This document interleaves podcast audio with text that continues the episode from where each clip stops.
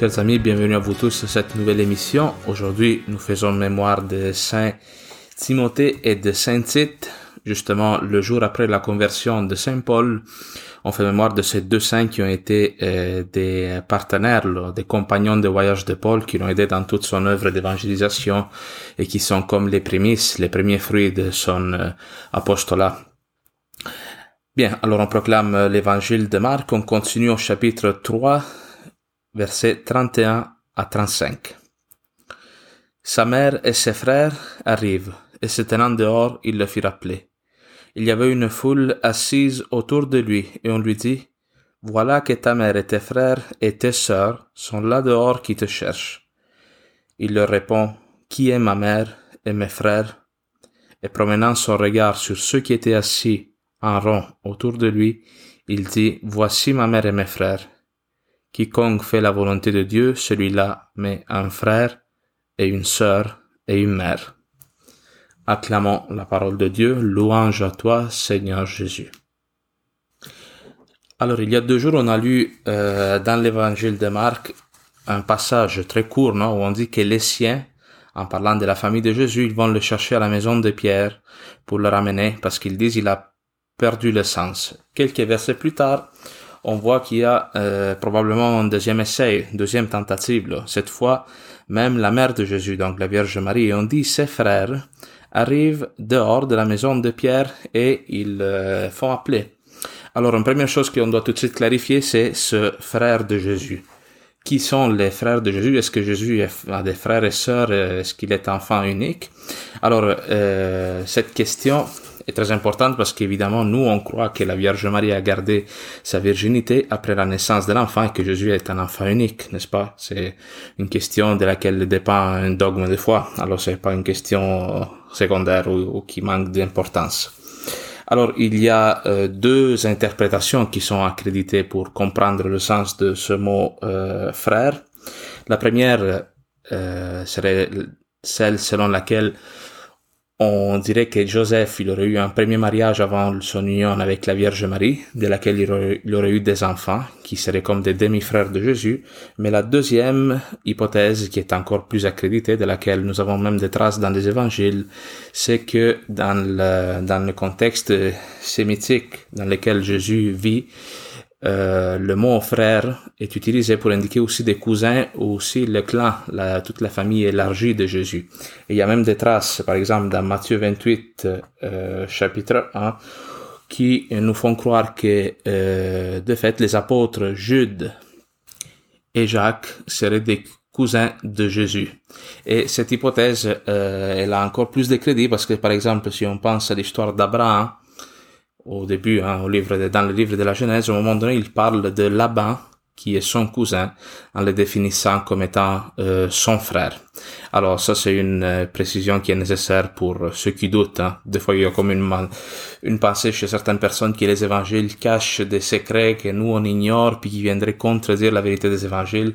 C'est pas le cas. Ici, il faut juste comprendre dans quel contexte Jésus vivait, comment la famille était considérée. Alors c'est important parce que justement, c'est les rapports, les relations des familles qui sont un peu le thème dans cette euh, lecture. On continue en disant que euh, Jésus répond à cet euh, appel en disant Qui est ma mère, qui sont mes frères En promenant son regard sur ceux qui étaient assis en rond autour de lui, il dit Voici ma mère et mes frères. Quiconque fait la volonté de Dieu, celui-là met un frère, une sœur et une mère. Alors ce texte euh, trouve des échos un peu dans l'Ancien Testament parce que souvent dans toute la littérature biblique, l'aventure spirituelle, le parcours qu'on entreprend, qu'on se met à la suite de Dieu, hein, qu'on commence une recherche de Dieu, implique une forme de détachement de la famille.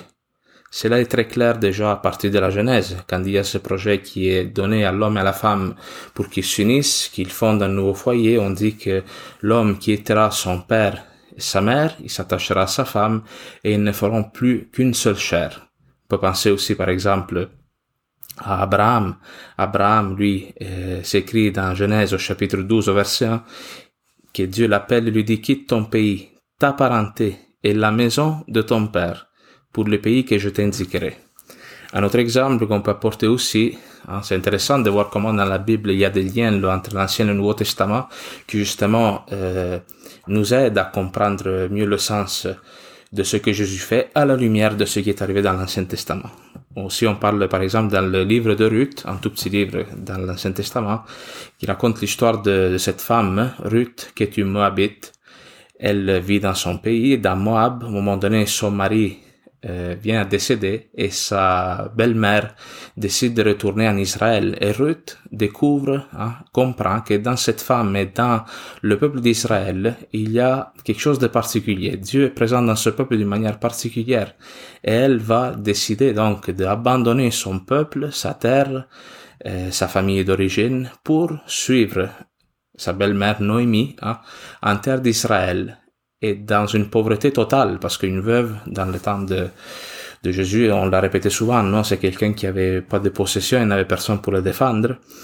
Et elle, en entrant dans ce parcours un peu dangereux, on pourrait dire, où il y a plein d'incertitudes, elle va rencontrer Boz, elle va s'unir à lui, et de cette descendance-là va surgir le roi David, qui lui aussi, duquel il va euh, surgir plus tard Jésus-Christ, qui est le Messie.